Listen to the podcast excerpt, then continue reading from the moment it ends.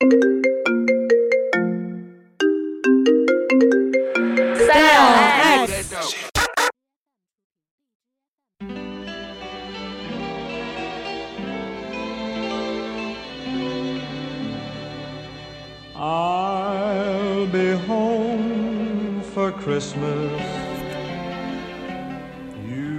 大家好，我是蚊子。今天听这个背景音乐，很多人可能已经猜到了，我们今天的话题是跟圣诞节有关。没错，再过十天，圣诞节就要到来了。而圣诞节大家也都知道，在西方是一个跟我们这儿春节差不多，一年最重大的节日，很多人都要不远千里赶回家，跟家人一起度过这个节日。那说到回家，这不是一个很轻松的话题。当然了，啊，咱们这儿说起不轻松的原因，最主要的是很多人要这个春运刷票，买不着票，是一老大难的问题。那在美国呢，啊，回家买票并不是一个这么困难的事儿。但是对于更多的人来讲，回家之所以不是一个轻松的话题，我想不管是在中国还是在美国，可能最主要的是因为回家会牵动我们的种种的情感。那今天呢，想要给大家推荐的这本书，就是一个关于圣诞节要不要回家、怎么样回家的故事。这本书的名字叫做《纠正》（The Corrections），是由美国作家乔纳森·弗兰岑在2001年推出的，并不是一本非常新的作品哈。啊，它中文译本是2007年由译林出版社出版的。《纠正》这本书呢，讲的是兰伯特一家的故事。最核心的，也就是埃尔弗雷德、伊尼德这对父母和他们的三个子女是否能在圣诞节团聚这么一个故事。呃，埃尔弗雷德和伊尼德这对父母呢是两位老人，他们生活在中西部的一个小镇。他们呢都是这种比较传统的价值观的代表。父亲啊，埃尔弗雷德是一个非常拘谨、腼腆，啊，但是发起怒来呢又非常严厉的这么一个。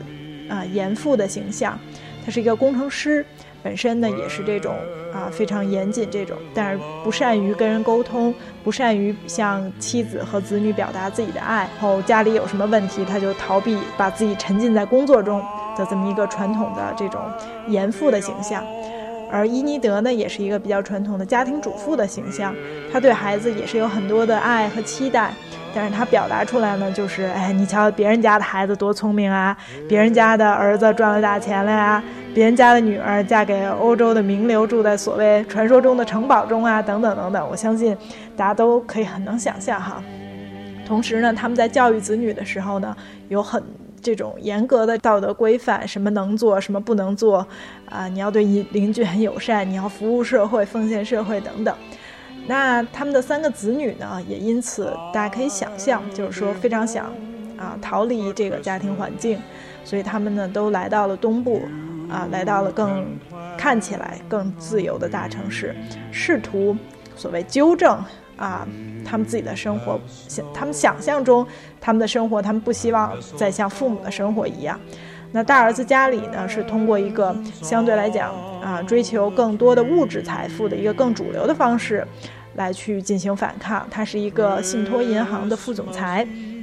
啊，看起来事业有成，而且呢有一个美丽的妻子和三个孩子，看起来家庭也很幸福。但实际上呢，他和他的妻子就圣诞节要不要回家的事情正打得不可开交，而且双方都用很过分的方式吧，在争取年幼的孩子对自己的支持。家里呢？其实一直很不希望自己像父亲一样，比如说家里出现问题就不能去沟通，然后就逃避到工作中。但是他发现自己也越来越和父亲相像。那老二齐普呢？这个儿子呢是用另外一种方式来反抗父母的生活方式。他呢是成为了一读了一个文学的博士，成为了一个左派的学者。啊，每天都在批判资本主义社会啊，批判美国的消费社会啊等等。但是光批判也同样不能给他带来幸福。他和自己其实并不爱的女学生搅在一起，啊，被学校发现，然后丢了工作。在他非常窘迫的时候，父母来到纽约来看他。他为了给他们烹制一顿体面的午餐，甚至于不得不啊跑到超市去偷一块鱼。他的生活也是非常一团糟，因此他也非常不想回家过圣诞节。那最小的女儿丹尼斯呢，是一个美女大厨，事业蓬勃发展，看起来好像是这三个儿女中啊比较正常的，但实际上呢，他的感情生活也是乱成一团。丹尼斯甚至于很困扰于自己到底是喜欢男性还是喜欢女性。最终，他和赞助他开餐馆的老板以及老板的妻子都上了床。奇怪的是，他好像他们两个人都爱过。就是这样一大家子人，父母们其实也想纠正自己对待子女的态度，但是并不能奏效。而子女们既想纠正自己的生活，不重蹈父母的覆辙，但同时又发现，可以说很令人惊恐的发现，自己很在很多地方和父母越来越像。而另外一方面，他们也想纠正自己的轨迹，让父母们更不用替他们担心，但同时他们又会发现，那并不是他们自己真正想要的生活。也许就像小说中所说的，使纠正成为可能的因素，同时使纠正注定不能奏效。听到这儿呢，大家可能会想，这种彼此之间明明充满爱与依恋，却又互相控制、互相角力。甚至互相折磨的家庭关系，在生活中实在是处处可见。那还为什么要去读一本描写他的文学作品呢？这个也是在本期节目中，蚊子尤其想要跟大家探讨的。从我自己的阅读经验来讲呢，最重要的原因是，人要想对自己的生活有一个非常明晰的观察和反思是很不容易的。而文学呢，虽然不解决问题。但是它深刻细腻地揭示问题，引人思考问题。当我们无法跳出来看自己的生活的时候，阅读给你一个观察他人生活的机会；而当你沉浸其中、带入自己的时候，你会猛然发现，自己的这种情感可能出乎意料的深厚，而自己的那种行为又是原来如此的荒诞等等。而《纠正》这样一部书，它既有对医药公司的上市路演。明星餐厅的筹备开办，甚至于美国股市、东欧政局等社会大问题的机智讽刺的描述，又有对家人之间相处过程的百转千回的细腻的这种描写，其实可以从方方面面很多的角度，让我们看到自己的生活和情感。我举两个特别小的例子，是书中对于衣物的两处短到甚至于只有一句话的描述。第一个是二儿子齐普历尽艰辛，克服了自己内心的和外界现实的种种困难后回到家里，呃，连行李甚至于都没有了。至于为什么没有，就不给大家剧透了哈。他终于洗了一个热水澡，之后小说这样写道：他腰间缠着一条浴巾，在起居室里停住脚步。阿尔弗雷德惊得赶紧站起身，看着那张骤显老态的脸。正在遭到严重损毁的面容，满脸的赤褐色斑和极不对称的五官，齐普觉得自己仿佛让牛鞭狠狠抽了一下。哎呀，埃尔弗雷德说：“洗得这么快，我能借几件你的衣服吗？都在那儿任你挑。”楼上父亲的壁橱里，那些年代久远的剃须用品、鞋、电动剃须刀、鞋楦。领带架，仍然在各自通常被放置的老地方。他们在齐普离开这座房子一千五百多天的每一个小时里执勤待命。有一刻，他突然感到愤懑。他如何能不愤懑？父母竟然从来没有移居别处，只是一味在此等待。在这里呢，一个执勤待命。一个非常简单的对衣物、对衣架的这种拟人化，我觉得特别细腻的写出了齐普对于父母又无奈又愧疚的心理。那种愧疚甚至变成一种对于衣物的忠诚的嫉妒。他们为什么就可以一直在这里？可他当然不是衣物，不是父母的所有物、附属品。他的离开本身并不是错。可反过来，他的愧疚也同样的真实。而第二个例子呢，就在接下来的几页后出现。整幢房子都在颤动，外重窗咯咯作响，一股势头陡然变得强劲的冷风灌进离棋谱最近的窗户，在他蓦地陷入一阵对如烟往事的回忆之际，他想起了那些窗帘儿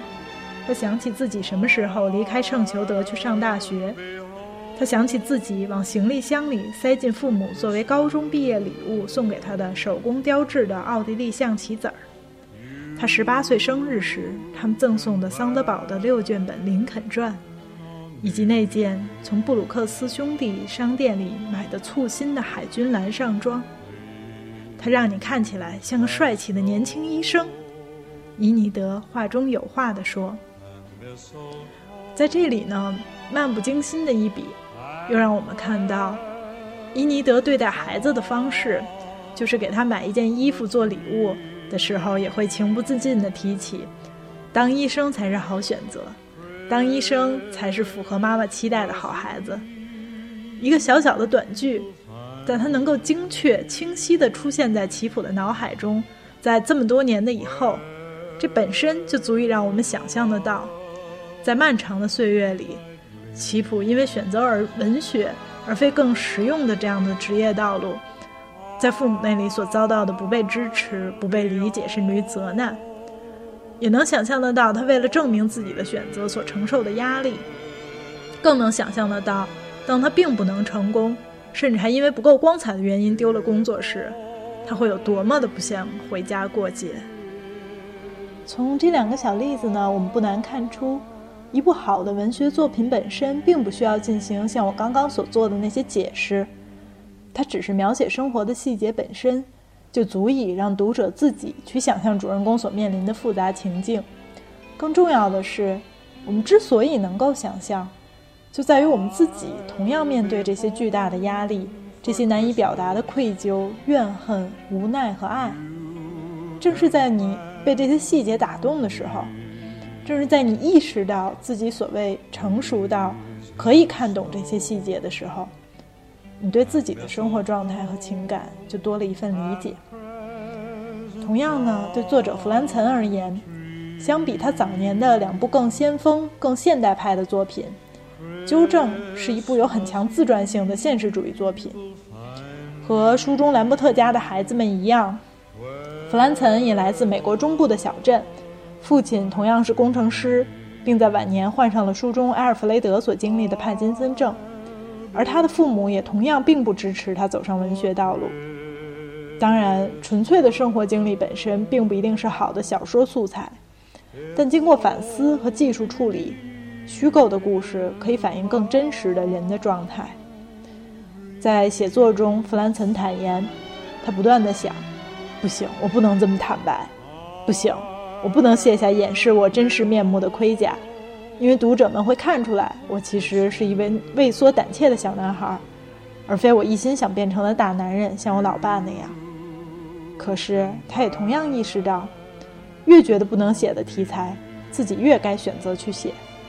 恰恰是在不断的逼迫自己反思、逼迫自己坦白、逼迫自己去面对人生中的尴尬和羞耻的过程中，产生了真正能够打动读者的有创造性的作品。在写作此书的结尾时，弗兰岑说：“那两天我每写完一章都大哭不已，不知道是否因为它让我想起人生的可悲片段，或因为我正目睹自己十多年来的人生框架逐渐瓦解，而我必须舍弃放手。在生活中呢，在经历了父亲去世、自己的婚姻解体后，他终于在母亲离世之前与他和解。”母亲不再挑剔，不再批评，而他也不再否认与母亲之间强烈的相似和联系。也许正像弗兰岑在接受《时代周刊》采访中所说的：“所谓忙碌，就是一种不断分心的状态，借忙碌以逃避面对残酷的现实，借忙碌以自我欺骗。而在这个智能手机、互联网等等高度发达的时代。”我们比以往任何时候都更容易给自己制造自己很忙的借口，而不论是写作还是阅读严肃作品，则要求我们达到一种心灵的肃穆。恰恰在这种宁静与肃穆中，我们才有可能做出真正负责任的选择，有可能与这个令人恐惧的、极度复杂的世界进行有建设性的互动。怎么样？有没有想现在就找一本纠正来读一读？从圣诞节开始，等到读完，也就到我们自己春节回家的时刻了。